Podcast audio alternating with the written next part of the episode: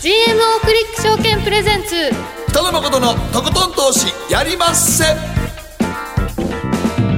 どうも皆さんこんばんは北野誠です。そして進行 MC の大橋ろ子です。そして番組アシスタントは早乙女里奈ちゃんです。こんばんは早乙女里奈です。そして今日はえー東洋経済新報社証券部長福井潤さんにお越しいただいています。よろしくお願いします。よろしくお願いいたします賢者の投資のコーナーではいよいよ動き出すか、まあ、IR 法案ということで。そうですね。はい。はい、閣議決定もありましたのでですね。はい。はい、い、よいよこうなんかそのスタートラインに立つのかなみたいな感じで、はい、そうですね、はい、うん。プレイヤーがこう出てくるのかなと。いうような感じでしょうかね。関西はなんかいろいろ盛り上がりそうじゃないですか、まあでも今ね選挙があるので そねうですね。あれがどうなんねやろなっていうのがね。政治によって、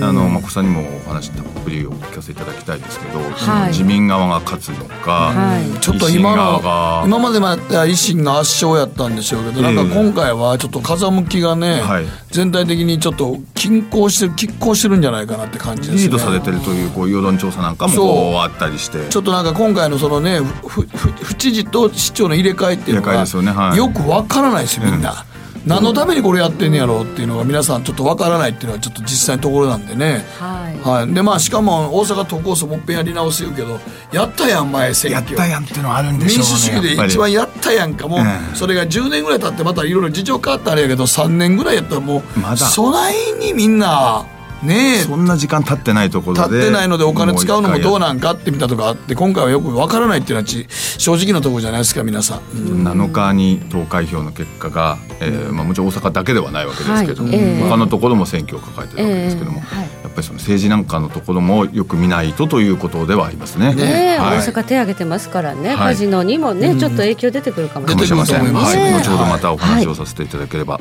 そして、えーマーケットフロントラインのコーナーはマーケットの語り部元インターバンクディーラー天谷浩一郎さんをお迎えいたしまして、まあ、フェド FOMC、まあ、アメリカの金融政策から見て、えードル円相場どっちに今バイアスがかかってるんですか？というようなお話じっくりと。ね。はい、はい。えー解説いただきたいと思います。そして今日の皆さんからの投稿テーマ踏ん切りがつかないこと決断できないこと教えてください。この時期にもうね別れと出会いの季節ですからもう踏ん切りつけて断捨離して前に進みたいという方は番組に踏ん切りつかないことを彼氏も彼女もこの時期はええ新幹線ものすごい人ですからね。やっぱり大きな荷物持って、まあ、旅行もあるんでしょうけど、うん。もうあの今のうちにひ新規の引っ越し先に行かなければならないみたいな。赴任先がね、転勤でっていうか転勤でとかはい。ね、はい。ありますからね。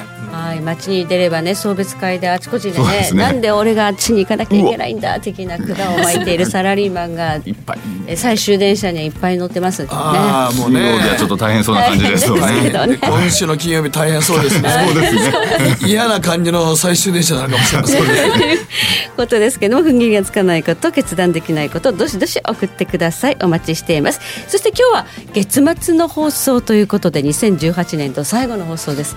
月一延長戦は拡大版ということで、広瀬隆夫さんに電話をつなぎましてアメリカのマーケットそしてね株式市場今後どうなっていくのかじっくりとお話を伺っていきたいと思います、はい。誠さんのねなんかこうニューストピックも大変注目ですので、はい、注目ですので。はい、はい。ぜひお聞きいただければと思います。ではこの後すぐ誠とひろ子の週刊気になるニュースからスタートです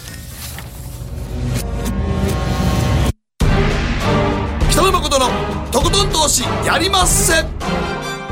誠さんより私についてきなさいわかりました。この番組は良質な金融サービスをもっと使いやすくもっとリーズナブルに GMO クリック証券の提供でお送りします誠とひろ子の週刊気になるニュース。さてここからは誠とひろ子の週間気になるニュースです。この1週間に起こった国内外の気になる政治経済ニューストピックそして今日のマーケットデータなどをお届けします。まずは今日の日経平均です。小動きでした。49円66銭安。2万1378円73銭で取引を終了しました。さあ日経平均ですけれども先週金曜日のニューヨークの大きな下落を受けて週明けはとんでもない下落で始まった。びっくりしました、今年最大の下げ幅だったということだったので、はい、びっくりしましたね、はい、もうこんなんがあると10連休なんかもう株持ってられるから とてもじゃないとてもじゃないけど無理ですね。週末のニューヨークダウのね、下落より日本の東京の方が大きかったですから、はい、そう考えた時にこれ俺僕ほんまある時月曜日思ったけどこんなん10連休の前に株全部手放すよなみんなと思って。怖いですねね怖くてちょっと持ってられないでしょう。そうでもその景気敏感株としての日本株といいますかアメリカと中国の影響をどうしても。こう受けやすいというか受けやすいマーケットやね。アメリカ風邪ひいただけでとかくしゃみしただけでというようなところが、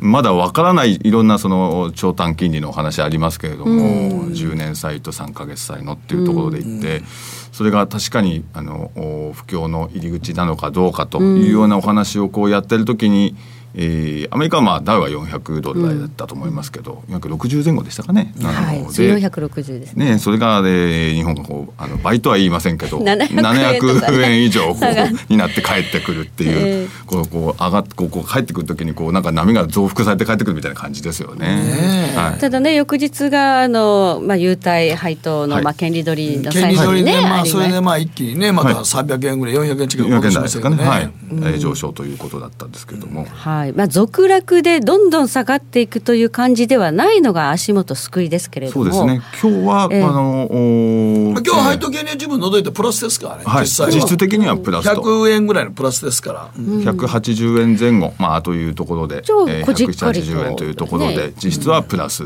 だったと、うん、で本当は埋め切ってしまった方があの埋め切ると強い相場というか、うん、いうふうな形だから今はちょっとまだ気迷いの相場ですね。埋め切れないところがそういうところなのかもしれないですね。ね。まあ、日本株が主導して上がっていくというような、まあ、そういうこう日銀頼りとかいうような時代も終わっているので、はいはい、まあ、外部環境がねこうまさに外部環境頼みというかそのやっぱりアメリカの、ねえ。ー、景気のところ、はい、一番最最終的にはやはり一番でかい国のアメリカの景気をどういうふうに、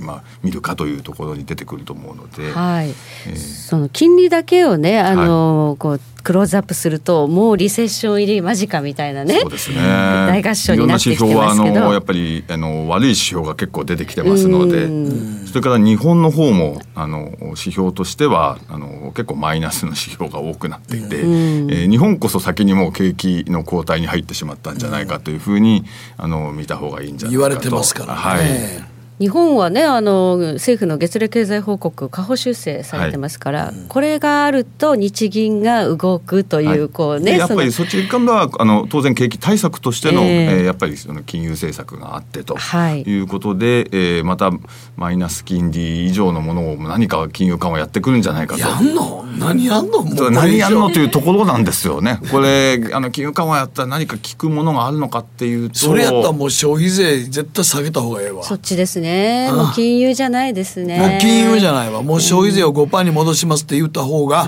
絶対に日本の景気またもっと良くなる。と思いますけどね。皆さんのところに懐に返すとポイントのようなものよりは、うん、あの直接に効くんだと思いますね、うん、はい、はい、そしてまあアメリカの市場ですがえ昨日は140ドル90セント高2万5657ドル73セント。現在もえダウ平均68ドル高ということで、で、はい、まあ、小高く始まっているので、はい、割としっかりしてるんですよね。はい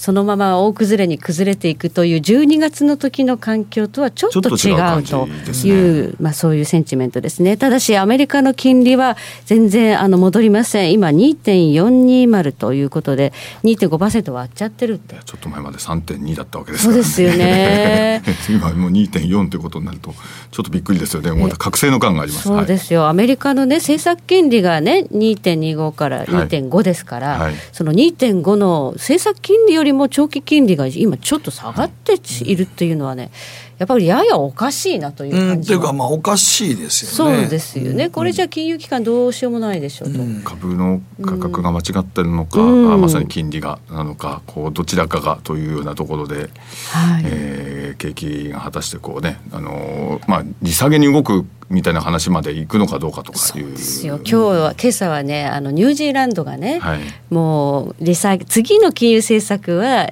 利上げよりは利下げの可能性が大きいというふうにおっしゃってましたし、はい、ECB のドラギ総裁もいやもう利上げの時期はかなり遅いと、はい、今日の夕方の講演でまたおっしゃってましたし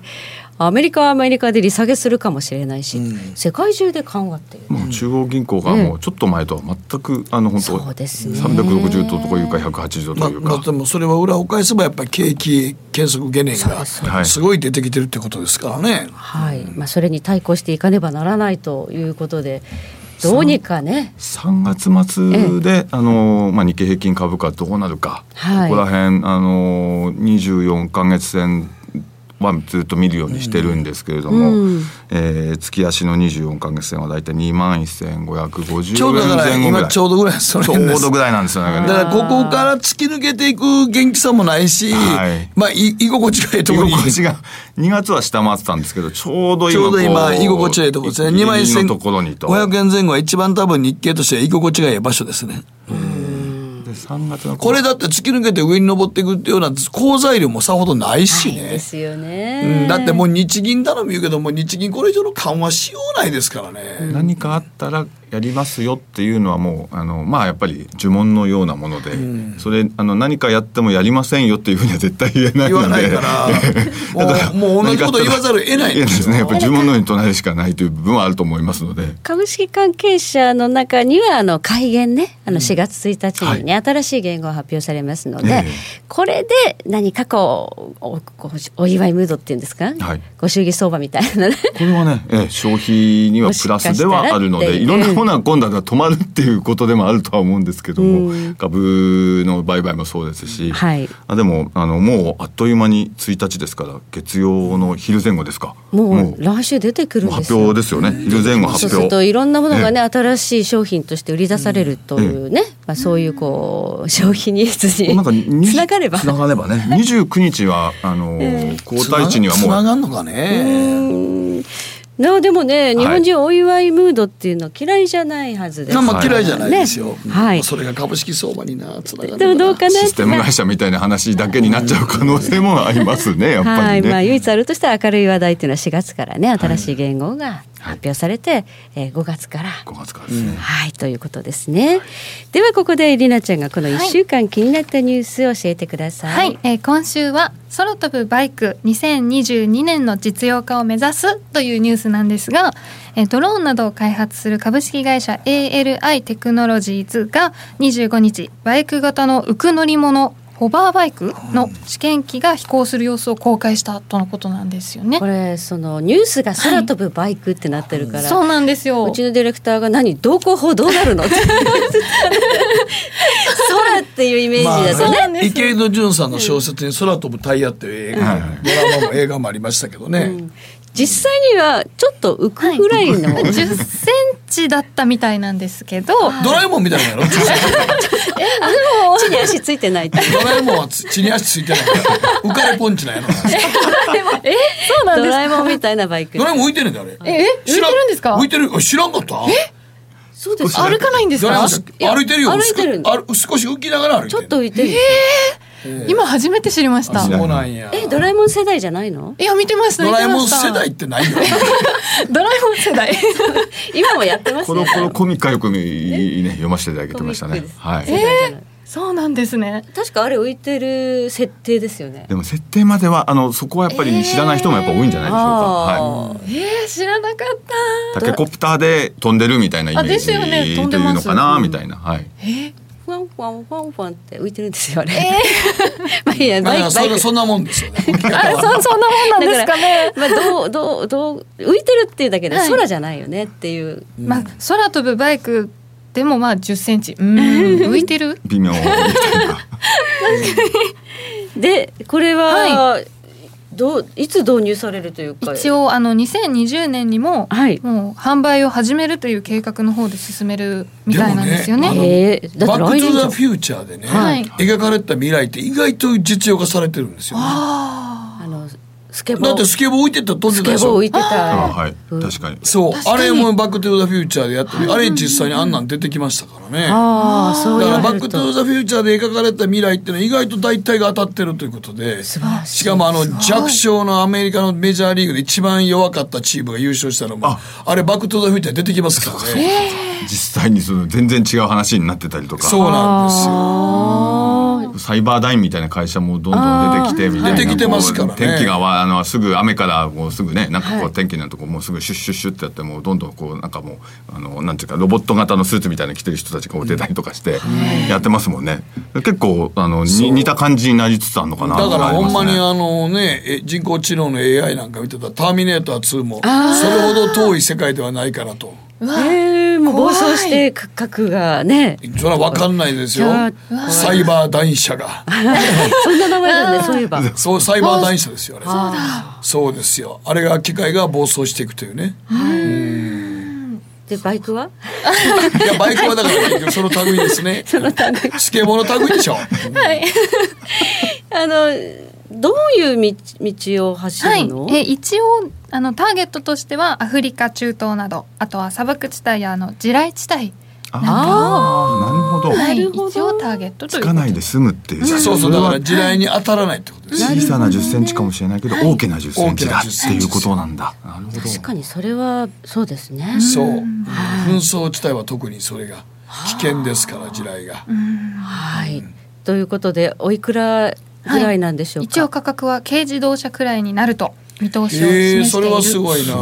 今軽自動車って100万120万とかそんなんですかね。そのぐらいですか？ちょっと割引したら100万割ったりとか。割ったりとかしますからね、うん、だったらそのちょっとローン組めば買えなくはないですよね、はい、10年ローンとかね。買えますね。ね。だって日本でバイクも走ってたマンホールの蓋危ないもんな濡れてたら。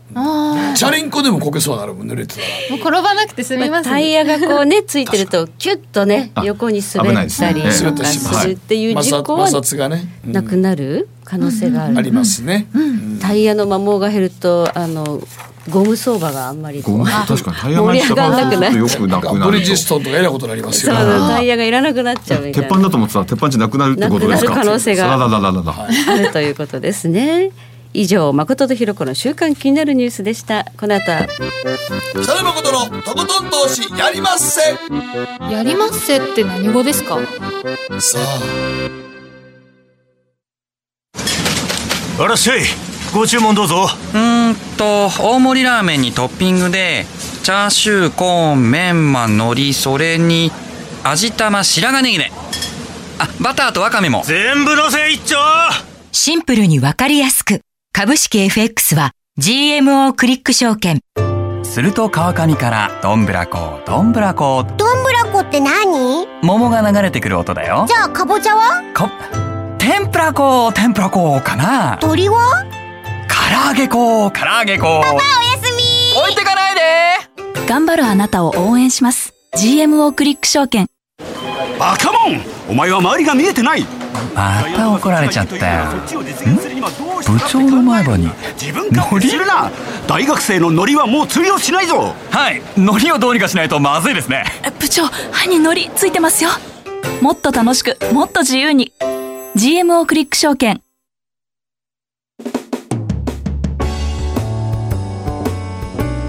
野誠のとことん投資やりませ。ん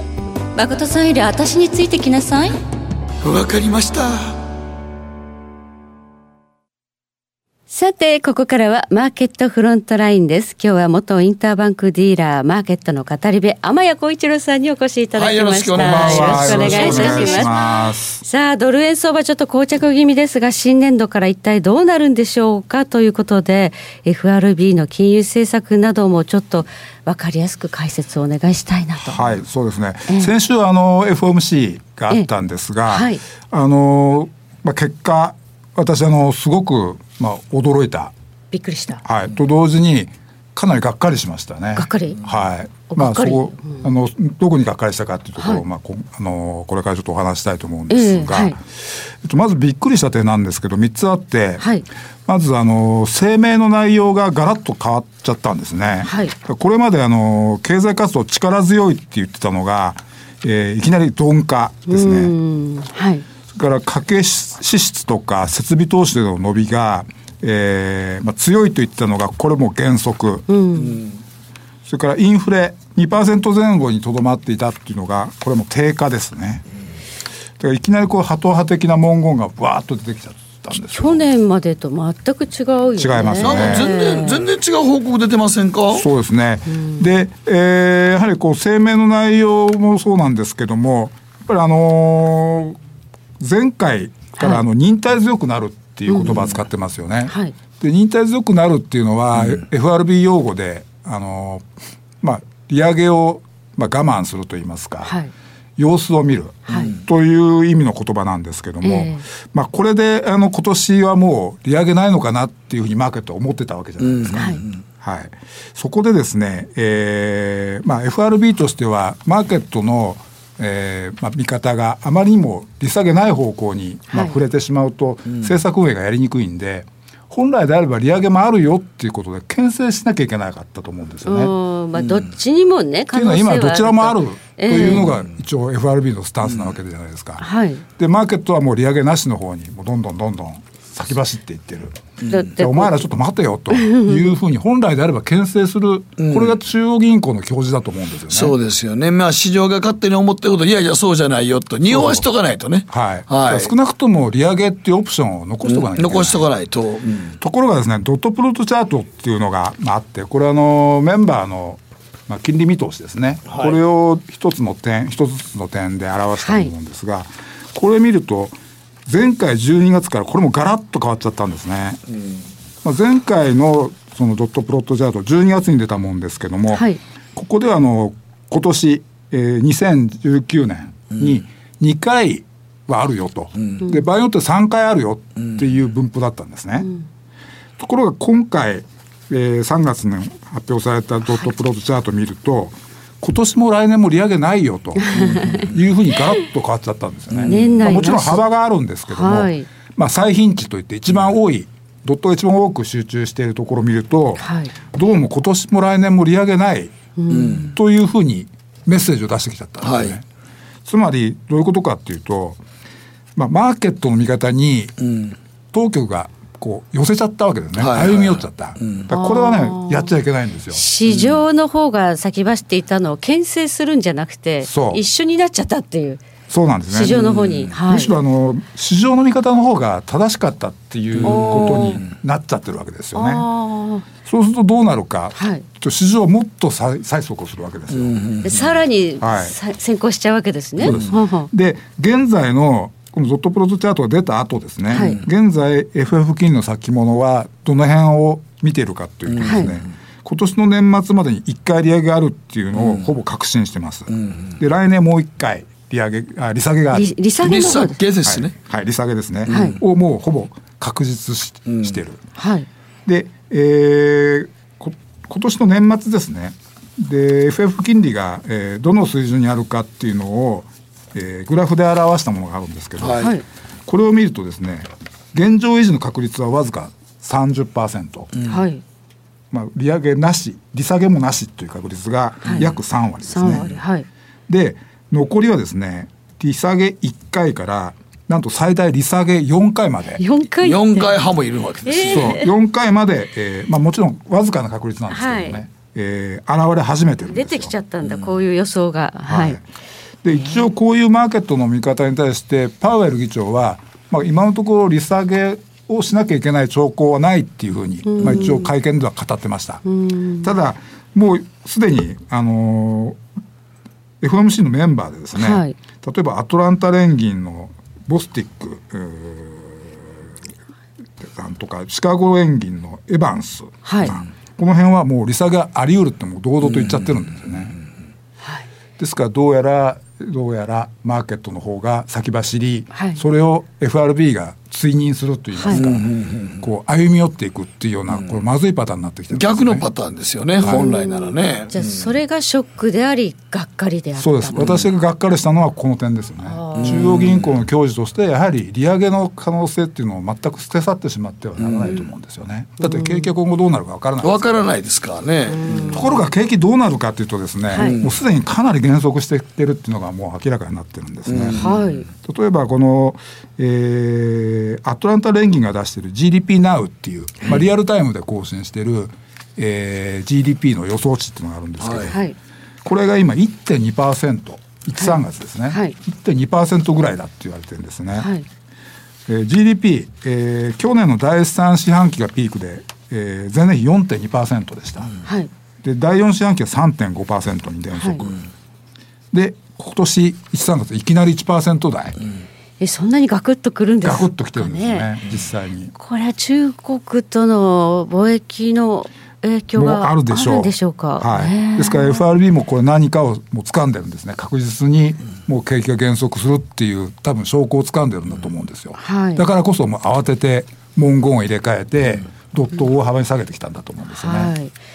1%台っていうのはちょっとね。そうですね。もう減速感というかもう崖から落ちたようなイメージでしょうねきっと、はい。まあ、あの政府機関の閉鎖もありましたし、はい。えー、米中摩擦それからブレクジット、うん、まあ、こういった不透明感がすごくあって、うん、えー、株価も大揺れに揺れた、うん、まあ、そういう時期だったですよね、まあ、雇用統計の、ね、NFP だけはものすごくこう、ね、良さげですけどね。そうですね。労働市場は今のところ引き締まっていると言ってるんですけども、えーただ失業率を予想しているグラフが、あの FMC 出してるんですけども、はい、失業率です、はい、はい、今後はやはりあのこれ以上あんまり下がらないと見てるようなんですよね。うんうんうん、あじゃあもう今後数年間見て4%台前半にじりじりと上がっていくっていう予想を立ててるんですね。うん、そうするともう労働市場も今が一番いいと。そうですね。これ以上は良くならないだろうというふうに見てるようですね。はい。となってくると。えー、景気は大幅に減速する。でグローバルにもどうやら不透明感が非常に強い、うん、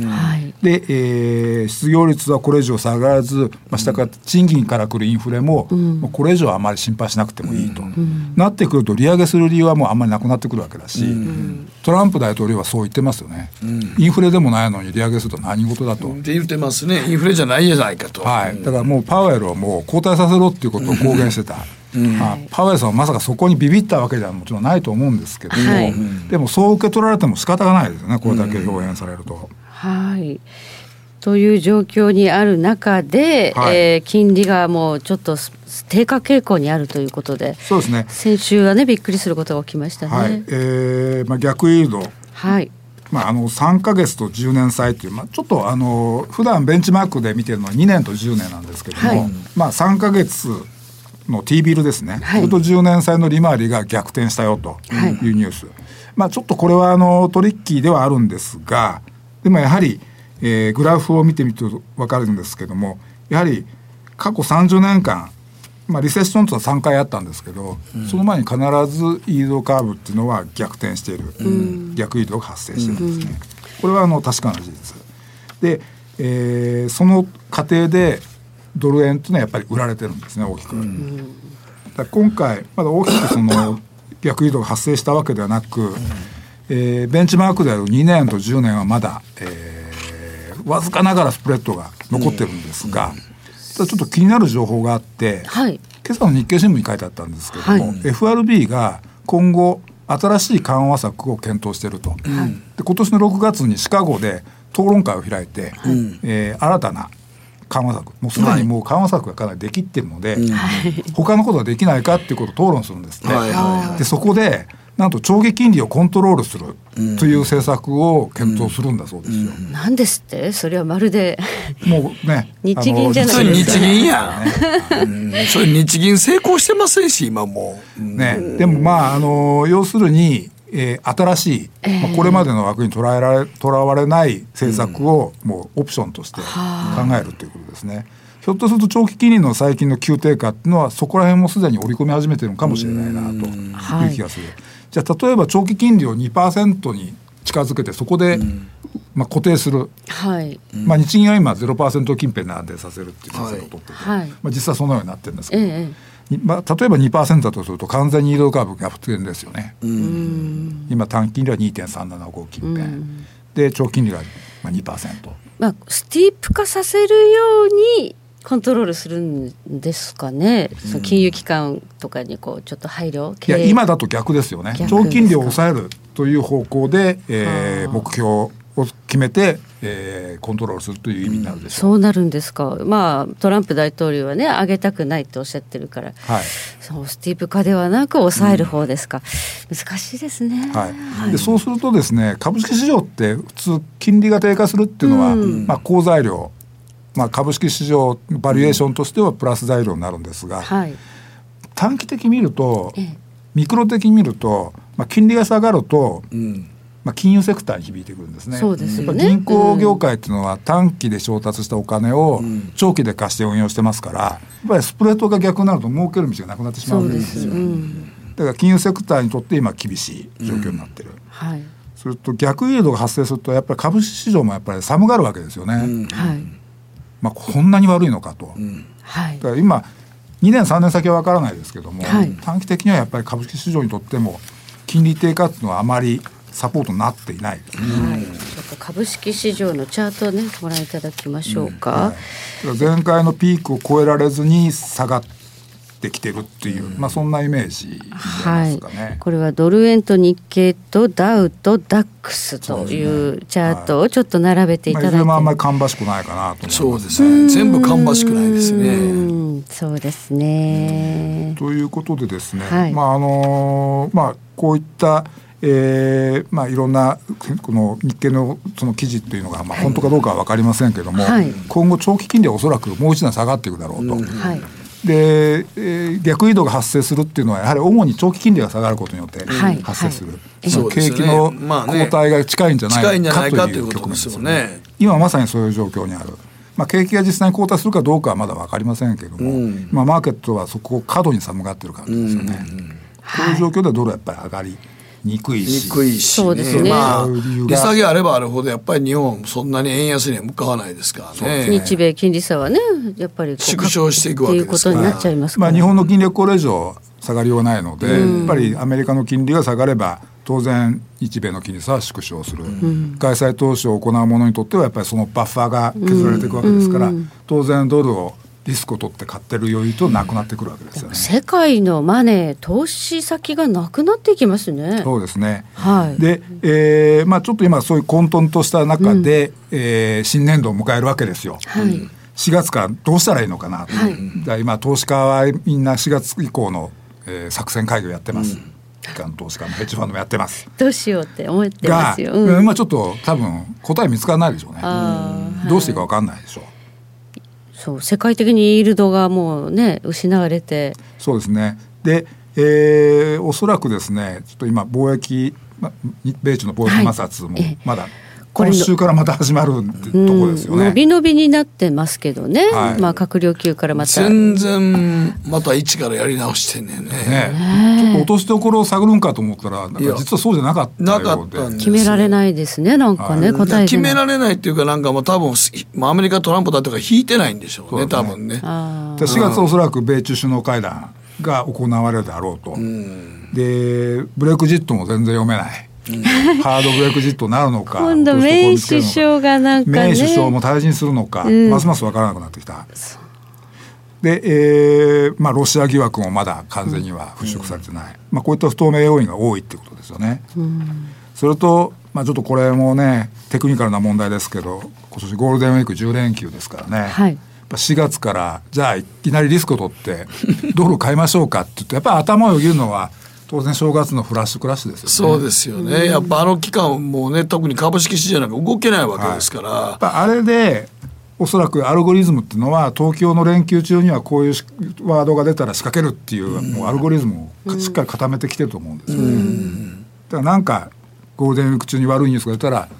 ああいうことが起こりえますよね。うん、だからもう4月の25、6までに株も一丁ね、ポジションもものすごく少なくしとかないと。いう人が増えるでしょう、ね、いや、まあ当然これもみんな嫌ですからね、もう。まあ逆もまあね、あの、人の行く裏に裏にかもしれませんけど。まあ下がったとか買っときゃええやんと思うけど。やっぱ怖すぎます怖すぎるんですよね。連休明けた時どうなってるかちょっとわからないんで。しかも、あのね、米中貿易の摩擦のこの話も、ゴールデンウィークの前ぐらいにやっと終わるかもしれんぐらいですから、はい、ゴールデンウィークって世界関係ないですから、ゴールデンウィークなんか。はい。うん。その時に何か発表された時に、え？みたいな感じだったらもう困るからね、ねみんなね。うん、ですから、まあ、4、6月、まあ、少なくとも見渡すと、はい、まあ、FRB の政策が今、スタンスが大きく変わろうとしてる。はい、で、6月にまた大きく変わるかもしれない。うん、っていうタイミングですよ。はい。で、えー、世界的な、まあ、不透明感、うん、これはもう毎挙いとまがない、はい、で、えー、ゴールデンウィーク、まあ、ちょっとリスクをポジションをやっぱり減らしておきたい。減らしておきたい、というタイミングを考えると、うん、えー、新年度からのドル円相場やっぱり芳しくない。うん、って思いますよね。ちょっとね、うん、という答えしかやっぱりちょっと導けないですね。うん、今じゃあここで突っ張ってドル買いましょうかって根拠がないから。そうですね。今まあ100等円台、まあ、なんとかね、乗ってるぐらいですそうですね。だから意外に踏ん張ってるなっていう感じなんですよ。ね。逆に踏ん張ってるかなぐらいですかね。はい。まあ、ただわからない。私は今がトピッシュじゃないかなというふうに思いますね。はい、もっと FOMC のこの、はい変貌っていうのをやっぱり私は重く受け止めた方がいい,、いいのかなと思ってます、はい、そうすると下値リスクが大きいと、そうですね。大体ああいうフラッシュクラッシュがあって、あのどっちかですね。もう二度とないか、それとも割と3か月スパンでもう一回見に行くか、どっちかだと思います。はい。ということで、えー、105円割れもあるかもしれない4、6月見渡すとあると思いますね。と、いうことですね。はいわかりました。えここまで天谷光一郎さんにお話伺いました。どうもありがとうございました。ありがとうございました。北野誠のとことん投資やりません。GMO クリック証券はおかげさまでファイナンスマグネート社2012年から2018年の調査において FX 取引高が7年連続で世界第1位を獲得多くのお客様にご利用いただいております。GMO クリック証券は安い取引コストが魅力であることはもちろんパソコンからスマートフォンまで使いやすい取引ツールも人気またサポート体制も充実しています。FX 取引なら取引高世界ナンバーワンの GMO クリック証券。選ばれ続けているその理由をぜひ実感してください。GMO クリック証券株式会社は関東財務局長金賞第77号の金融商品取引業者です。当社取扱いの金融商品のお取引にあたっては価格変動などの理由により投資元本を超える損失が発生することがあります。お取引をする際は当社のホームページや契約締結前交付書面にて手数料などの諸経費及びリスクについて十分ご確認ください。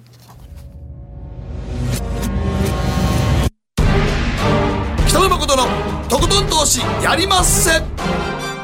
誠さんより私についてきなさい。わかりました。賢者の投資さあ改めまして。東洋経済新報社福井潤さんにお話しいただきます。テーマはカジノが始動。はいいよいよ始動ですかね。はい、はい。ちょうどタイムリーに昨日ね政府が閣議決定しましたね。決定ということで、はい、あの IR っていうやつですね、はい、インベスターリレーションズじゃなくて株だとそちらの方になっちゃうんですけども、統合型リゾートの建設に向けた実施法の施行令を、閣議決定したということで、うん。はい、えー、いよいよあのまあ、スタートが切られたというような、えー、ことを言っていいのですかね。もうずいぶんね、もう長いことをね、ずっとねやってましたからね。温泉地の人たちがこう、えー、その町おこしみたいな議員さんたちみたいなところから始まって、えー、野田さんあの聖子さんが頑張られてたりとか、はい、そういうところ今の例えば大分の岩屋さんとかですかね、はい、えー、のような方々とか。こう超党派の議員みたいなところからかなり長かったですよね。長かったですよね。はい。でいよいよ動き出すというところまでこぎつけたわけですが、はい、どんなふうに動いていくのか。そうですね。えー、あのー、こういやどういうふうに動くかというふうにこう見てたらですね、えー、えー、先週ですかね。こうオリックスが、はい、えー、MGM というアメリカのあのリゾート会社というかカジノをやっている会社。有名なとこですね。有名なとこですね、えー、大手と、はい、あの組むっていうことがあ分かったと。いうことで去年にこう実際にもう契約をこう締結していたということで、えー、オリックスが IR 全体を大阪で頑張って、えー、でカジノは MGM がやると。ここら辺が一つ象徴的なんでしょうけど、はい、いよいよこうあのプレイヤーがこうスッと出てきたとい。うことと、はい、それから、えーと、日米のこうグループがこうできてきたみたいな、うん、そこら辺がこうなんかこう明らかになってきたと、うん。はい、今まではこう町がこう手を挙げてたみたいなことで、え。ー、えー、大阪あの一番こうまあ、先んじてる感じがありましたけど、うん、大阪の他にも、えー、りなちゃんの千葉のとこだってそうですし、うん、北海道も手を挙げていた。それから長崎、えーと、東京も、えー、やるやらない横浜静岡、うん、和歌山というような形でですね長崎言いましたっけ、えー、なんかダブってきましたけどあの7つ8つ9つここら辺ぐらい今こう手を挙げる、はい、えー、計画もあるよみたいなことを言われていて、はい、それで、えー、こう今まさに、えーと、いよいよ民間企業がこう名前がこう、オリックスで出てきたということとでそこにまあアメリカがあの会社もこう手を組むっていうのが出てきたので、うん、いよいよそこら辺の話がこう出てきて、うん、で、えー、今後どうなるかってことですけども、はい、7月以降に、はい、あのいよいよあの本当に本格的に手を挙げてくださいよっていうお話になって。うん。で、えー、そこからどうですかね、えー、来年はまずオリンピックがあるじゃないですか、うん、だから、えーまあ、まず今年は年号を決めて 元号を決めてということでで来年はオリンピックと。するとその後の次の21年あたり22年あたりで決めてそれで、えー、25年あの、まあ、大阪は何か当確っていうことじゃないですけども、うん、えー、25年に万博も決まりましたから、うん、そうすると、まあ、そこら辺から逆算していくとやっぱり24年ぐらいまでにはえー、もう作っていないといけないですから、うん、っていうような感じで今こう進んでくるというような今イメージですかね。はい、はい。まあ、決まったらねもう早いと思うんですよね、はいはい。はい、実はね。ええ、まあ、あの MGM というのとオリックスが組むということで、はい、もう一つ気になる会社ありますよね。えっ、ー、とサンズって、ね、あのりなちゃんマリーナベイサンズっていうあの私も一度行かないとなと思ってまだ行ったことはないんですけど。シンガポールああシンガポールねはいあのああの上にプールあるやつね。上にプールやつ。で見るやつですね。インスタ映えするやつです。ホテルが三つぐらいあってプールがつながってるやつね。そこで泳いでこうね。はい。なんかねこう下界を見下ろすみたいな。そのまま落ちるんじゃないかとか思う。あんなあんなみんなインスタ映えって言うけどあんな怖いプールないよね。これあれめっちゃ怖いわ。大丈夫なんですかね？一旦行ってこう大丈夫なことを確認。でも基本的にみんな笑ってますから大丈夫なんだと思いますまあまあまあそうでしょうね。まあまああの行くんやったらみんなあそこ行きたがりますからね。まああそこを手掛けてるのがね。えサンズですから。サンズですから、マリーナベイサンズが一番あのわかりやすいかもしれないですよね。シンガポールという国がにあって、アジアという国にあって、えー、サンズという会社がこう、あえっとカジノをやっていると。でも IR なのでシンガポールは二つカジあの IR ルがあるんですけども、はい、えっと、サンズは一つ二つのうち一つで、うん、もう一つはセントゥーサっていうところであのキム・ジョンウンさんがいた、はい、そうですね。そうですね。そうなんですよね。はい、でサンズがやってるというかあそこをこうマリナベイサンですけども、うん、えー、あそこはこうやっぱりカジノだけではなくて、はい、えー、IR ということなので、えー、カジノの面積は、えっと、10%やっぱり以下ぐらいで。うん。でインスタ映えしてるんだけど売り上げもじゃあカジノが大半かっていうと大体、えっと、いろいろ含めて20前後というふうに言われていて。その程度なんですか、はい、やっぱりだから、えっと、IR というふうにあまりカジノカジノというふうに見ないで IR をということであのなんか政府の、まあまあリゾート施設ですから、その中のうちのまあ20%ぐらいはカジノで、はい、まああと一つ言うとくと国際会議場みたいなもん、ね、会議場ですね。絶対にいるんですよね。カンファレンスホール、カンファレンスホールマイスとよく言われてますけども、ね、ミーティングの M、はい、あのそれからあと旅行とかですね、はい、あの通販でいろいろ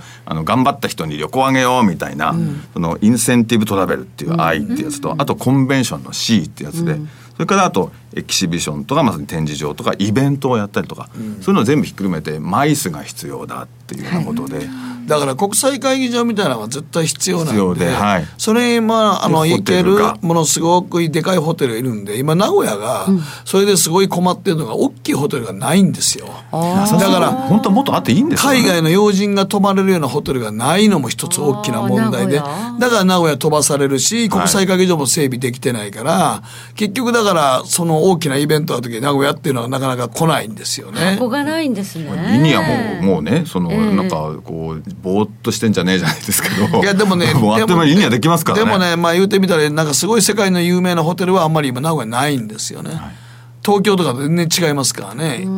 コンチネンタルとかないですから。さんおっしゃるようにその五つ星のホテルって日本はやっぱり意外に少なくて。そうやっぱ東京に集中してますからね。タイとかより少ないんですよ五つ星のホテル、ええあのやっぱりタイってすごいリゾートなので、アジアではやっぱり五つ星のホテルとかしっかりあるんですね、東京はあの東京とか日本はあのまだまだ少なくて、そういう意味ではあのまさに IR 的なものを五つ星ホテルのでトイレ借りましたけど、もう入るのだけでものすごい警備頑丈でした。トイレ入るんで疲れちゃいますかね。ええー、トイレの時こんな怒られるんやみたいな感じだったけど、トイレだけ借りに行ってんけどね。これを起爆剤として、えー、ね、また新たな投資がね、生まれ、はい、もう雇用が生まれ、生まれと。はい、えー、いろいろね、あの外国の方が来てくれてというようなビジネスという意味では、かなり大きい材料ですね。かなり大きいですね。で、やっぱりそれが一番大阪だ、大阪だと言われるのは、うん、やっぱりあの大阪の、えー、その構想が、うん、あのそれなりにしっかりしたものになっていて、はい、で万博がもう決まりましたから、はい、あの例の夢島というところですね、えー、よかったですよあそこ決まって。万博決まって。あそこもう使い道なかったんですから。何にも、まあ、一度ね大阪がね、はい、昔あの横山ノックスさんっていう人が知事やった時に あのオリンピック誘致したんしようと思って、あそこも大開発しようと思ったんですけど結局あそこ使い道がなかったで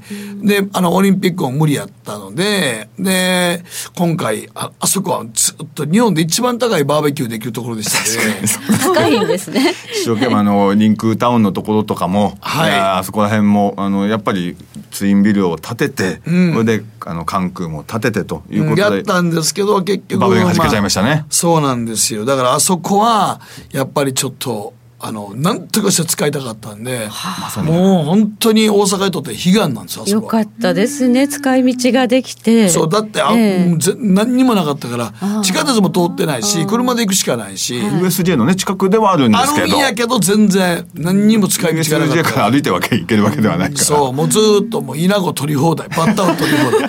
ボーボーですかね。草ボーボー。ちょっと放置されてしまう、ね、もう放置。バーベキューだけはできるという。東京のねリスナーの方、大阪の方はもちろんご存知ですけど、東京のリスナーの方、関東圏の方ご存知ない方でいくと、あのまあ東京駅からニコタマよりもちょっと手前ぐらいですかね。そのぐらいキロぐらいですから。から車で行ったら30分とかぐらいなんだけど、そこにいよいよこう万博の会場もということですし、そうすると、えー、夢島に、えー、いよいよそのまさにカジノもということで IR も作ってということで大阪も3段階でこう、えー、開発をしようということで、ね最終的にはそこ3,000万人のですね、はい、えー、年間の観光客が来るような形で、はい、えー、今その開発しようとしていると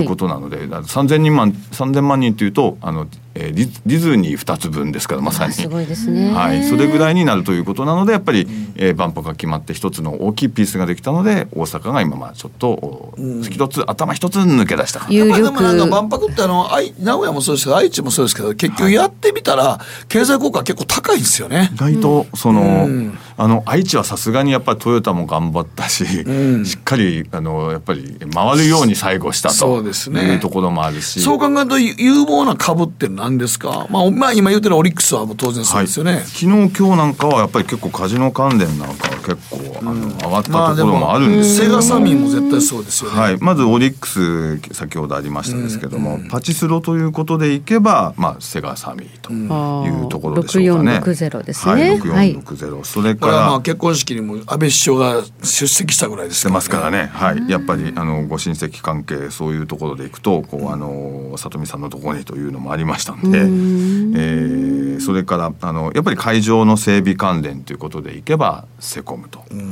ところもありますでしょうし、はい、セキュリティですね、はい、はい、であとはそれから、えー、関空からの観光客増おそこだ。またそれからその、えー、今あの鉄道を作るということで、うん、えー、夢島というまさにそこと奈良と特急で結ぶみたいな話も出てきてますので。インフラですね、はい、そうすると、例えば近鉄があったりとか、はそれから、韓国から韓国からってことでいくと南海というのがありますと。電鉄、うん、はいそれから例えば、えーと、神戸が拠点の運輸物流関係の大手ですけども、はい、港湾ということでいくと、えー、これ上組ですかね、はい、9364ということで、はい。はい。えー、いうようなところとか、はい。えー、鉄道からその物流から、うんはい。えー、えー、それからその IR 全体、はい。えー、いうようなところということで結構幅広く物色されると、まあでもちょっと大本命はオリックスやろな。IR あの全体の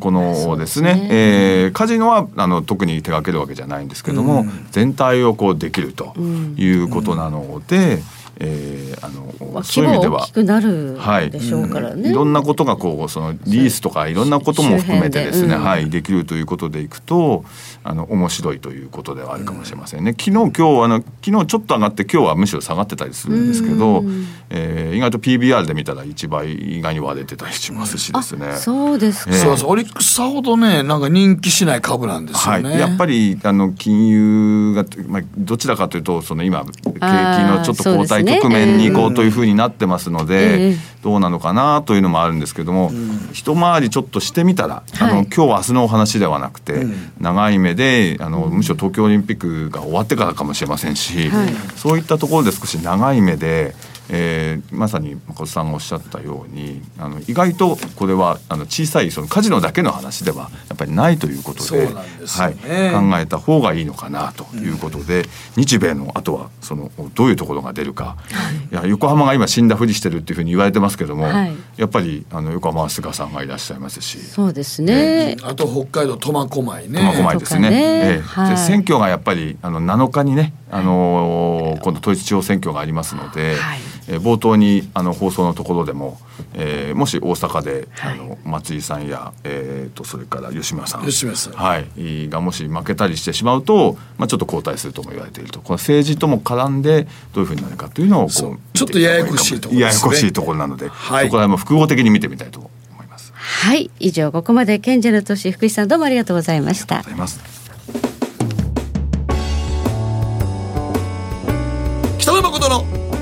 投資やりません。誠さんより私についてきなさい。わかりました。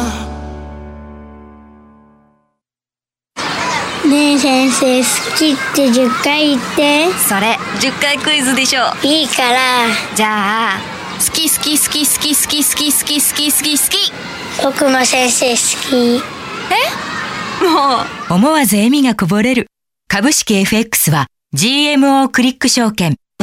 占えましたぞあなたの未来。えどんな？あなたは努力次第で大きな成功を収めます。ただし野菜中心の食事と早寝早起き適度な運動をして健康なんだよ。母ちゃんのセリフと一緒じゃん。未来は自分で切り開く。株式 FX は GMO クリック証券。エミさん。どうしたの？僕最近考えてしまうんです。毎晩月を見上げるたびに僕の将来はどうなってしまうんだろうって同時に思うんです。この虚しい気持ちに寄り添ってくれる女性がいたら。好きですで、よくない？シンプルにわかりやすく。GMO クリック証券。さてここからは皆さんからいただいた投稿を紹介していきます今日のテーマ踏ん切りがつかないこと決断できないはいウルトラゾーンさん子供の頃からずっと踏ん切りがつかない性格です。何をやるにもあれこれ考えた挙句結局何もやらなかったということばっかりです。大きなものでは今仕事してないんで何か仕事しなければと思うものの嫌な仕事はもうしたくないでずるずるずると時間が過ぎています。また今のアパート家賃が高いので引っ越しもしたいとは考えてるんですがこれも踏ん切りがつきません。そして小さなことでは冬のうちに雪景色を見に旅行に行こうと思ったんですが結局行かないうちに春になってしまいました。そして先日青春18切符を買いました。この切符は1日 JR の普通列車が乗り放題でそれが5日分ついてるんですがまだ1日分しか使っていません。あと4日分どこに旅行に行こうか北海道紀伊半島北陸などあることで考えてるんですが使い切らずに終わってしまうかもしれません、えー、もったいない。懐か懐かしいな青春18切符はいあちこち50でも60でも使えますからね。青春。いつでも18いつでもできる。18です。はい、はい、はいこちら朝さんからで踏ん切りがつかないのは普段のランチのメニューです。いつも迷います。醤油ラーメンにしようか味噌ラーメンにしようかカツ丼にしようかとんかつ定食にしようかスパゲッティにしようか焼きそばにしようかこの春からは食べたい迷いっぱなしから炭水化物ばっかり 確かに。スパッと決められるようになりたいです。うわちょっと食事のメニュー迷う方いますね、はい、ランチとか。迷惑かけちゃったりとかねやっぱりね。4種類ぐらいしか定食メニューないのになんでそんな悩むんだって思うことありますけど ね。はい、今ちょっと書き込みで4月10日であ18切符も終わるんですか4月10日えそうなんだ。えー、そうなんや。よう使わしてもうたわ、まあ、儲からないからですか。儲からないからですね。最近使う人もいませんからね。はい、はい。続いては平成最後の浮いてる太郎さんからです。捨てられませんマイお宝ビデオ DVD しかもマニアックで昔は合法だったものもあるので今は非合法なんですか？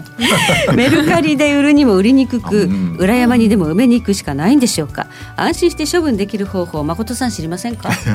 いやいやまあだからあのどっかのビデオショップとか行ったらそんなあのなんか全部箱あってゴミボックス入れるとかありますよあそうなの？ありますあります。はい。詳しいですね。はい。まあうちのラジオでそ生のラジオ取り上げたことがあってどうしたらいいんだと。この後始末どうすんねん 困ってる人って一定数いらっしゃるってことですね。昔はだからねあのなんか握手追放の箱とか駅にあったりとかしましたけどね。あった。ありましたね昔。の中入れるんですよね。そうそうそう。駅に持って行って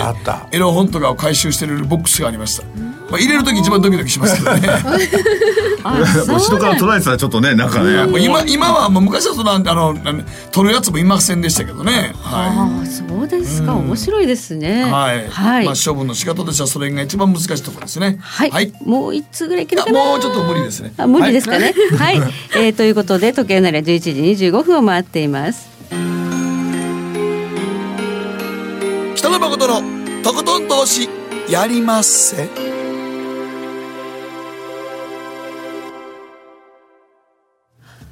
この番組は良質な金融サービスをもっと使いやすくもっとリーズナブルに GMO クリック証券の提供でお送りしました。もうややこしいな。4月10日で終わるっていうのは季節ごとに発売されるんですよ青春18切符次の夏や冬にまた発売されるんですか、そういうことですね。そういうことがもう終わりかと思った、はい。使えない時期春の分の期間が4月10日までってことなんですね、はい、発売時期がね。はい、はい。えー、番組は、えー、今年度の放送は今日が最後ですけど、はい、来年度4月からもねあのプチリニューアルして、うんはい、またあの豪華に。ちょっとまだ中身変えながらやっていきたいと思います、はい、個人投資家個人トレーダーの方にも番組にね、うん、ちょっと出ていただこうという企画がありますので、うん、皆さんぜひご期待していただければと思います。そうですね。本当に儲かってる方っていうのにお話聞いてみたいと思います。ではここから来週に向けての注目イベントスケジュール。どんなものがあるでしょう？もう来週に新元号ね出てくるんですね。もうなんか29日には皇太子になんかお話があるみたいな、えー、そういう報道もありましたですね。ね29日にも皇太子はもうやっぱりご存知になってるみたいな話が。うん、はい、そうですね。あほんであ日銀単価も発表されるんだ。はい、あ4月ですからね。ね大事な単価ですからね。ここの単価はやっぱりまた。大事度が重要度が違うと。違いますからね。企業の想定為替レートなんかも意識されますからね、はい、あほんでアメリカの ISM の製造業景況指数も出ますねね。3月のね。3月の ISM ね、うん、この間のヨーロッパ特にドイツの PMI が悪かった、うん、めちゃくちゃ悪かったですね。マークイットは今世界的に急減速してますもんね。ねあれであのアメリカの逆イールドルイールドイールドル シードルみたいな。酒みたいにな。っちゃった 酒みたいな。イールド。イールドルイールド。カーブね帰って飲みたくなりましたねシードルじゃないですよ がねあの誘引されましたので ISM もね重要ですからねアメリカはね、はい、同じような展開になる気がしますね。おっとっとっとこういう予言が出ましたね。ですよ、はい、はい、あとはね米中貿易交渉どういうふうに進んでいくのか本来だったらね今月中にっていう会談があるというふうにね言われていたんですけど、それがないということですからね。はい。ということでこの後延長戦は拡大版で広瀬隆夫さんに電話をつないでいろいろと話を伺っていきます。ということでここまで福井さんそして天谷さんどうもありがとうございました。ありがとうございました。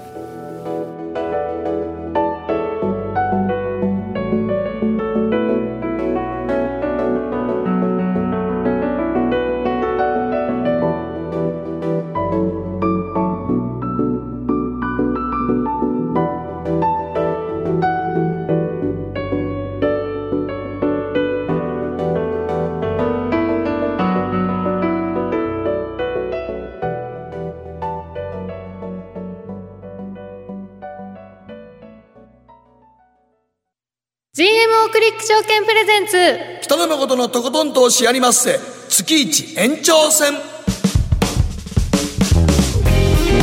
さあということでございました。月一延長戦の時間がやってまいりました。改めまして北野誠です。そして大橋ひろ子です。そしてアシスタントは早乙女里奈です。はいということで、えー、3人で拡大版30分間お届けしていく月一延長戦ですが、はい、本放送でもね流しますので、うん、あと30分お付き合いいただければと思います、はい、アメリカに電話をつないでちょっと株式市場ねどうなるのこれからっていうところを、うん、さっきね、はい、天谷さんにはドル円相場について伺いましたが、うん、株もなんかダメだっていう方増えてきてるので、うん、広瀬さんにそのあたりね聞いてみたいと思います。でもまあねみんなが言うてる時は逆のことになる可能性が高いっていつも大橋さん言いますけどね。私はひねくれ者なんで。ひねくれ者ですね。はいかなり、はい、まあでもねあのマーケットちょっと3月の今年度末と期末ということ重なってるので、うん。はい、ちょっと特殊な時期なんですよ。そうですよね、うん、だから4月になるとまたニューマネーが入ってくるとか、まあ、センチメントが変わるってことあるかもしれないので、うんうんうん。気持ちもリフレッシュで。そうですね。新言語が決まってまたちょっとにぎわうかもしれませんけどね、はい、はい、そしてまあ誠さんのコーナーもねありますからね、はい、今日誠さんどんなタイトルでお話し、えー、恐怖の SNF SNS 恐怖の？SNS SNS っていうとえっ、ー、とフェイスブックそうそうそう。ツイッターインスタグラム的な、はい。うん、ななぜ恐怖、まあ、今恐怖になるということを今日話します、えー、怖い、はい、ということで誠さんのコーナーは恐怖の SNS がテーマですのでこちらもご期待いただければと思います、はい、では電話がつながったということですのでえ早速この後広瀬さんのコーナーから進めてまいりましょう。はい。この番組は良質な金融サービスをもっと使いやすくもっとリーズナブルに GMO クリック証券の提供でお送りします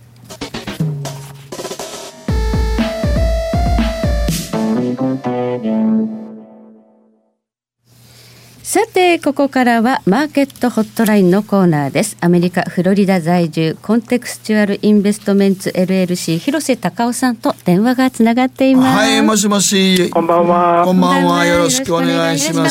す。さて今ちょっと冒頭でも喋っていたんですがあの、はい、イールドカーブの問題でいきなりなんか急激に急速になんとなくこう景気が減速してるんじゃないかと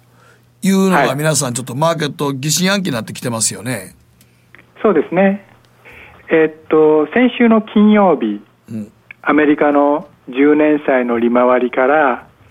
3か月ものの T ビルの利回りを引いた差、うん、それがあゼロになったと。はい。いうことで、まあ結構市場参加者の皆さん取り乱したわけですけれども、はい、過去にこの長短金利差がゼロになった時、うん、もうほぼ確実にリセッションが来てるんですよ。おただ問題は、はい、問題は。問題はリセッションが来るか来ないかということではなくてそれは必ず来るんですよ、はい、必ず来るんですけども、うん、いつ来るんだと、いうのが問題なんですよね、はい、これ過去あの経験則というけど何度ほどあったんですかそれは？えー、っとですね、えー、私88年にアメリカ来たんですけども、はい、それ以降では3回ありました。3回。はい。でえー、っと第二次大戦以下あ以降では、うん、えー、っと9回あったと思うんですね。で全て、えー、景気後退と伴伴ってると思うんですよ。はい。で、えー、直近の3回に関して言えば、その長短金利差がゼロになった後で、一体いつ株価ピークつけたんだと、はい、それからいつ景気後退入ったんだと、うん、いうのを実際に検証してみると、うん、まず1989年のケースでは、はい、株価のピークは13か月後、ね、景気後退入りは14か月後。つまり1年以上のタイムラグがあったんですね。結構タイムラグあるんですね。あります。1998年のケースでは、うん、株価のピークは23か月後、うん、もうほぼ2年後ですよね。えー、そんなんもう、それ、2年も経ったらちょっと分かんないですね。そうですね。で景気後退入りは30か月後。はい、そして最後の2006年のケース、まあ、これはあのリーマンショックにつつながっていく、うん、ケースですけども、はい、あの時は金利差がゼロになってから株が土天井をつけるまで20か月かかってます、うんえー、リーマンの時もそうだったんですね。景気後退入りは22か月後。だから早い話金利差ゼロになったからといって今日あたふたする必要は全然ありません、ということなんですよね。そうですねだからこれからしばらくは別にひょっとしたらニューヨーク高値つけるんですかねその間に。へえー、私はつけると思います。でその理由はどうしてかというと、まあ、今、そもそも長短金利差が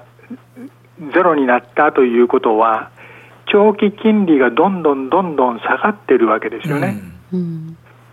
それで、えー、長期金利と株式のバリュエーションというのは、えー、シーソーの関係にあります、うん、つまり、はい、えー、競争関係にあるわけですよ。はい。だから金利が下がってくると株にはプラスなんですよね、うん。はい、だから株式をめぐる環境はむしろ良くなっているというふうに、まあ、投資理論上はねそうですよね。投資理論上は金利が下がれば株価上がりますからね、うん、そうです、うん、そうなんです。で、えー、株式のバリュエーションを構成する大きな要素というのは2つあると私考えてまして、はいはい。一つは金利、うん、これがまあ70%ぐらい、うん、あの株価を決めてしまうんじゃないかなと思うんですね。はい、で今説明してきたように金利はどんどん下がってるわけですから、うん、株にとってはプラスの環境になってるわけですよね。で、え残りの3割ぐらいが企業業績、はい、でこちらの方ははっきり言ってよくないです、うん、下方修正下方修正できてますんで、はい、で4月の第2週ぐらいから決算発表シーズンになると思うんですけれども、うん、今回は2019年の第一四半期の決算シーズンになりますけれども、うん、前年同期比でね、うん、EPS 成長はマイナス3%くらいになると。いうことで、はい、今回はズドーンと決算が下がりそうなんですよ。ででなんで下がるかというと、それは前年比較が非常に厳しいから、去年が良すぎたっていうことですよね。はいはい、逆にだから良すぎたんですね。去年なんでそんなすごく良かったのっていうと、例の大型減税のニュースがクリスマスの時にドーンと出て、でその後で情報修正ばーっと入ってというのの前年比較になりますんで、これ当然厳しいわけですよね。だからまあ、あの綱引きになるわけですけれども、どちらかといえば、低金利から来るその支援材料の方が勝つだろうというふうに私は見てます。はい、じゃあ業績が悪くて売られたところはまた結局拾われて買い直されるっていうそうです。相場ですか、ね、だからもう一回、株はロングで入ってい。いということですよね。あともう一つ、あの、金利差ゼロの話してたんで、もう一つ大事なことをお話ししたいんですけども、あの過去金利差ゼロになった時ね、一番ずっこけたのは新興国なんですよ。で実際1998年に金利差ゼロになった時っていうのは、もう新興国がぐちゃぐちゃになった時で、はい、あの時はアジアの通貨危機もあったし、はい、あとロシアのルーブル危機もあったし、はい、それで、えー、LTCM、ロングタームキャピタルマネージメントっていうね、あのノーベル賞ばっか、ノーベル賞もらった人がゴロゴロいて、ゴロゴロいてみんなであの、こんな賢い集団はいないと。それが、あの、潰れた のが、破綻しました。はい、破綻しましたね。98年だったんですよね。はい、あの時も金利差ゼロだったんですよ。だから、その、要は我々何を心配しなきゃいけないかというと、うん、金利差ゼロになったよっていうふうに聞いたら、うん、キャリーはやめてくださいということが言いたい。キャリートレードはやめてくださいということが言いたい。ノーベル賞を持ってる人だってキャリートレードでやられたんですから、我々、我々だってやられますよということなんですよね。で、えー、じゃあ、キャリーのがたくさん行われているマーケットっていうのは何かというと、例えばその高金利通貨、はい、そうすると例えばトルコリラ、今荒れてますね、はい、南アフリカランドランド。ね、はい、ねよおなじみのメンツですよね。その面々はちょっと気をつけた方がいいですよということを、一言言っておきたいと思います。はい。あの、実際今のところまた再びまた米中の協議に始まってるんですけど、またやるんですけども、はいはい、あれなんか全然なんかそういうニュースは流れてるけど、具体的なことは全然出てこないですね。なんかスケジュールはどんどんどんどんなんか先延ばし的に あの遅れてますよね。うんってことは、詰めてることは詰めてるんでしょうね。うでも、スケジュールが発表できるほどは詰まってないってことでしょうね。ああ、なんかこう、なんか肩、肩透かし的なことばっかりになってるので、んなんか、はい、まあトランプ大統領はかなり強硬なんですかね、やっぱり。うん、えー、なのかもしれませんし、うん、あるいはその問題が思ったよりも複雑だったと。うんうんうん、その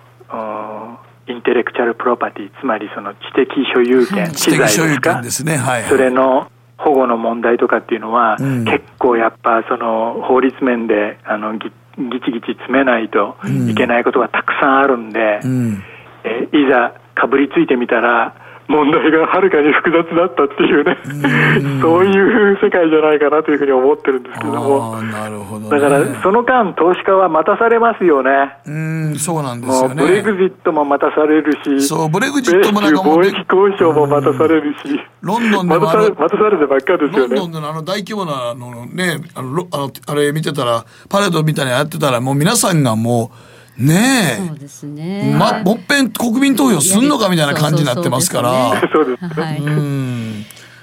ということで、えーまあ、キャリートレードにはちょっとも気をつけても撤退した方がいいと、ただ、業績相場で下方修正されて売られたような米株は拾ってもいいと、金利がゼロだということで上がっていく、どういうセクターがいいんでしょう、拾うとしたら。あナスダックのハイテク株とかがいいでしょうね。おハイテクですね。っていうのは、はい、もう今、我々の眼前に展開されている光景というのは、はい、もう1998年の状況と酷似してるんですよ、もう。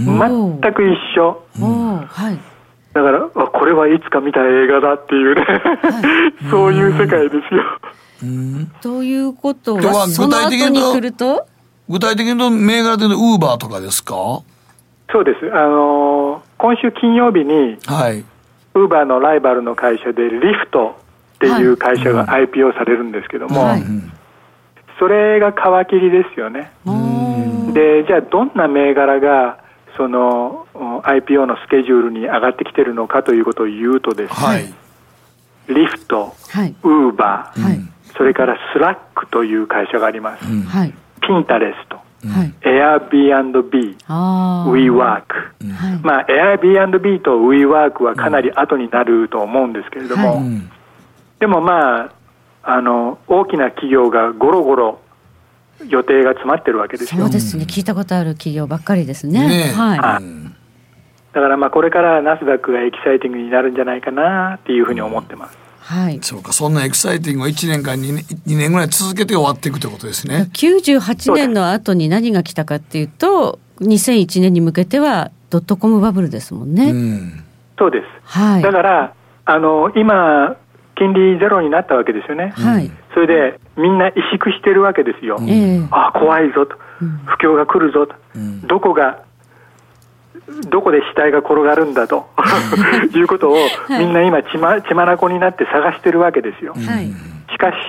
その熱狂というか、ブームというか、ランチキ騒ぎは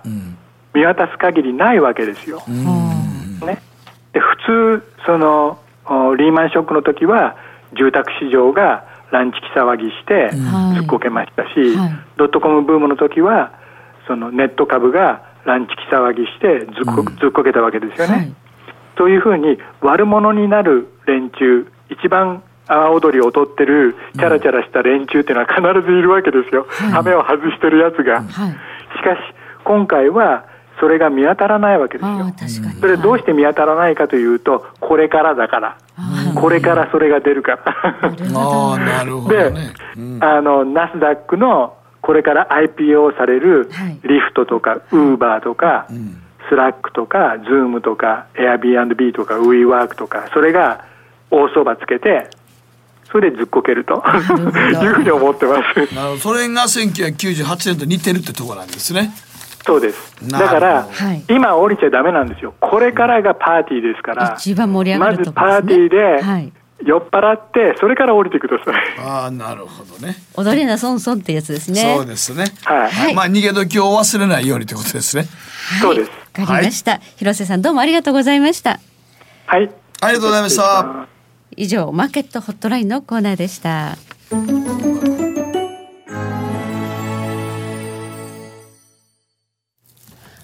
GMO クリック証券の CFD では日本225や米国30など世界各国の主要な株価指数原油や金などの商品レバレッジ ETF リート ETF 外国株など世界中の金融資産を買いからも売りからも手数料無料で手軽に取引することができます今まで気になっていた世界中のあの指数あの銘柄あの商品に投資ができますパソコンからスマートフォンまで高性能なトレードツールも魅力。CFD も GMO クリック証券。GMO クリック証券株式会社は関東財務局長金賞第77号の金融商品取引業者です。当社取扱いの金融商品のお取引にあたっては価格変動などの理由により投資元本を超える損失が発生することがあります。お取引をする際は当社のホームページや契約締結前交付書面にて手数料などの諸経費及びリスクについて十分ご確認ください。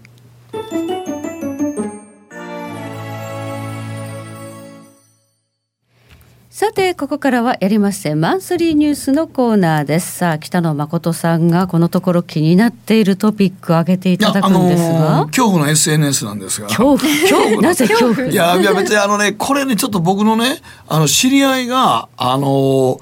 なんかフェイスブックとかを、あまりにも皆さん簡単にね、上げすぎじゃないかなと思うんですよ。とっていうのは、はい、僕の知り合いの方が、ちょっとあの、一家で、ちょっとあの、東京にっていうのはフェイスブックに上げたら、はい、名古屋の方なんですけど、もう本当に夜の早い時間に泥棒に入られるという。はい。わかります？そうなんですはいはい。だって、じょいないっていうことを自分で。つまりだからみんなでちょっと用事があって家族でみんなで、あの東京行ってるよっていうのを、まあフェイスブックで上げてその、まあ随時フェイスブックでちょっと上げたりとかインスタグラムでその様子を上げてたんですけどもその間に泥棒に。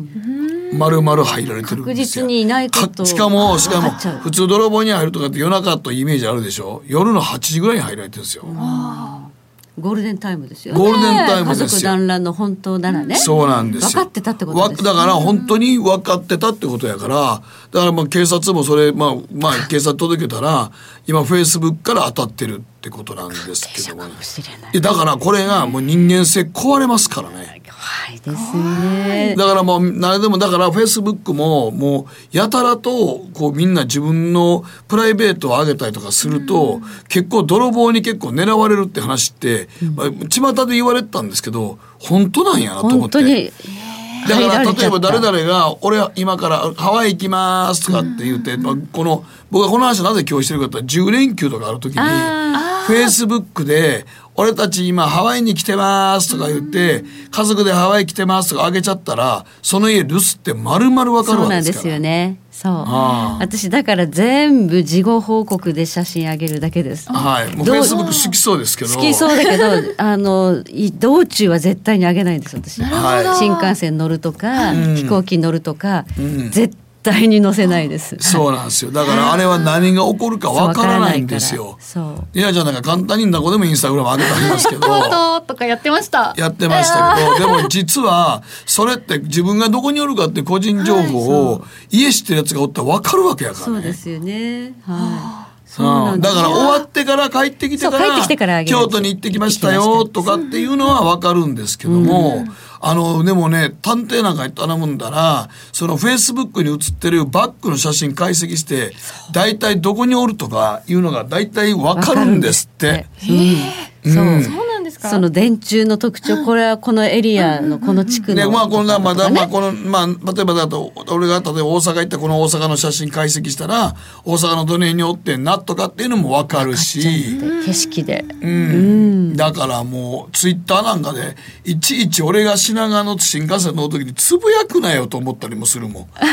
ものすごい嫌やなあれが。ああね自分はつぶやかなくてもね。自分何もつぶやいてないの今北の誠品川の駅立ってるとかね。ね誰かがつぶやいちゃうっていうリスクもあるのよね、そうなんだからもう本当にだからあのいや特定したってことは身内じゃないんですよこれ。全然身内でも何でもないんですそういうの。今書いてますけど身内の犯行じゃないんです。これはだから誰でも見れるからね。フェイスブックで誰でも見れて、ある程度あの住まいとか、そんなのをちょっと情報で上げてしまってたら家バレるんですよ。特定されるんです、なるほどね、はい、あとその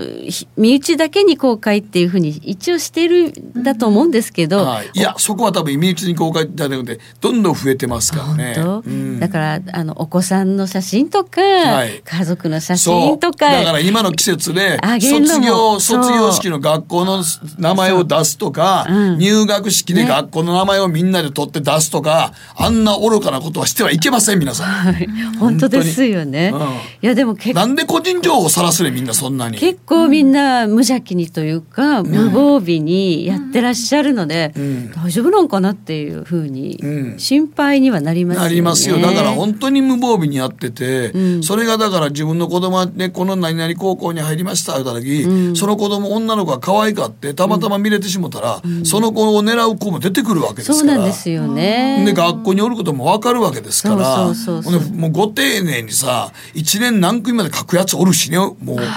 俺なんかたまにそれ見てもうやめとけよと思うねそうそうそれは怖いですね。なんか親がねそうやね全部ばらしてどうすんのよどうすんねんと思うね思ってしまいます、ね、それで「いいね」もうって何が嬉しいねん、うん、いや。でもだから個人情報保護法案で、ええ、すげえなんやかんやってみんな学校個人の情報でね、うん、なんかあのクラブの大会の時でも個人情報はどうのこうのって言ってる割に、フェイスブックダダ漏れにしてんのよねみんな。インスタグラムとかで。う。うん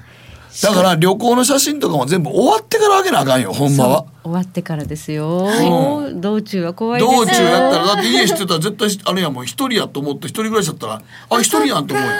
そう。で友達でで友達だと思って信用してるかもしれないけど、フェイスブックでつながりまくってる人なんか分かれば誰かなんか。そうそうそう知り合いの知り合いとかね。そうなんですよ、僕らもだから間に人が入っててまたこいつの知り合いかと思うもん。お前どんなフェイスブックあれおあれオッケーしてんねんと思って。もう直接知らん人ほとんど僕も今フェイスブックも友達申請受けてないですから、はい、そんな時期あったら怖くて怖くて。そうですよね。一応アカウントあるけど全然やってないですもんね。やってない。だってもうやるメリットがもう感じられへんもん。つまりイベントをやりますっていうことやったらええけど、僕インス、あの、ツイッターとかでも、もうイベントやりますよっていう情報ぐらいはあげますけど、あとそれからありがとうございましたぐらいの、あれは、お礼は言いますけど、それ以外はあげてる意味がもうわからなくなってるので、はい。本当に怖いですよ。まあね、あの、いろいろこう、アカウントのフォロワーとかがたくさんいるとビジネスにつながるとか、はい、まあいろいろあるんですけど、ね、いやまあそれはそれでいいんですけど、うん、その旅行ってそのもうリアルタイムなことであまりプライベートなものをそのままむき出しにやっちゃうとダメですよね、うん、商売上はええかもしれないけど、うん、それはさすがにと思いますね。そうですね、身内はあんまりさらしたりしないであげてほしいですねお子さんとかね。そうなんです。だからもう本当に基本的にはもう終わったことをつぶやくっていうのが一番僕はベストやと思うし、実際それであの窃盗団なんかはフェイスブックとかを見ててきてるっていうのが今もう結構警察でも言われてるんですよ、えー、だから今「ハワイナウ」って書いてあかんのですよ。まあ今時ナウっていう人いないと思うけどいまけども、まあうん、でもまあね本当にこれから大型連休ですから、はい、みんなそこかしこであげると思うんですけれども、はい、あれはもう終わってからあげるかなん帰ってきてからちゃんと整理してあげるとか、はい、それでいいと思いますよ。はい。うん、実際にえー、空き巣に入られたというお知り合いの方がいらっしゃる、うん、ほんまにちょっと僕もショックでしたしね、うん、でまたそれで何が一番困るってフェイスブックの友達関係全部疑っていかなきゃいけませんからね。ああもしかしたらっていうふうに思ってしまいますよね。そうですよ、うん。防犯カメラもちゃんと映ってて3人ぐらいの強盗が入ってるのも丸々分かってるんですからねでもこれ結局警察もそのフェイスブックの関係を当たっていくわけですから。ということはフェイスブックでつながった人全員を疑うってことですから。疑っざるを得ないですから。そうですよね。そんな8時のゴールデンタイムに入るってことは。もう分かってたってこと。分かってるってことですからね。ですがね。はい。怖いですから皆さん気をつけてくださいね。もう何でもインターネットにさらさないようにね。してください。ちょっと考えていただければと思います。時計の針は11時55分回っています。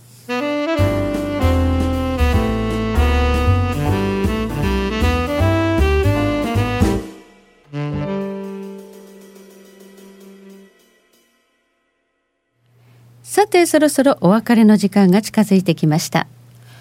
この番組は良質な金融サービスをもっと使いやすくもっとリーズナブルに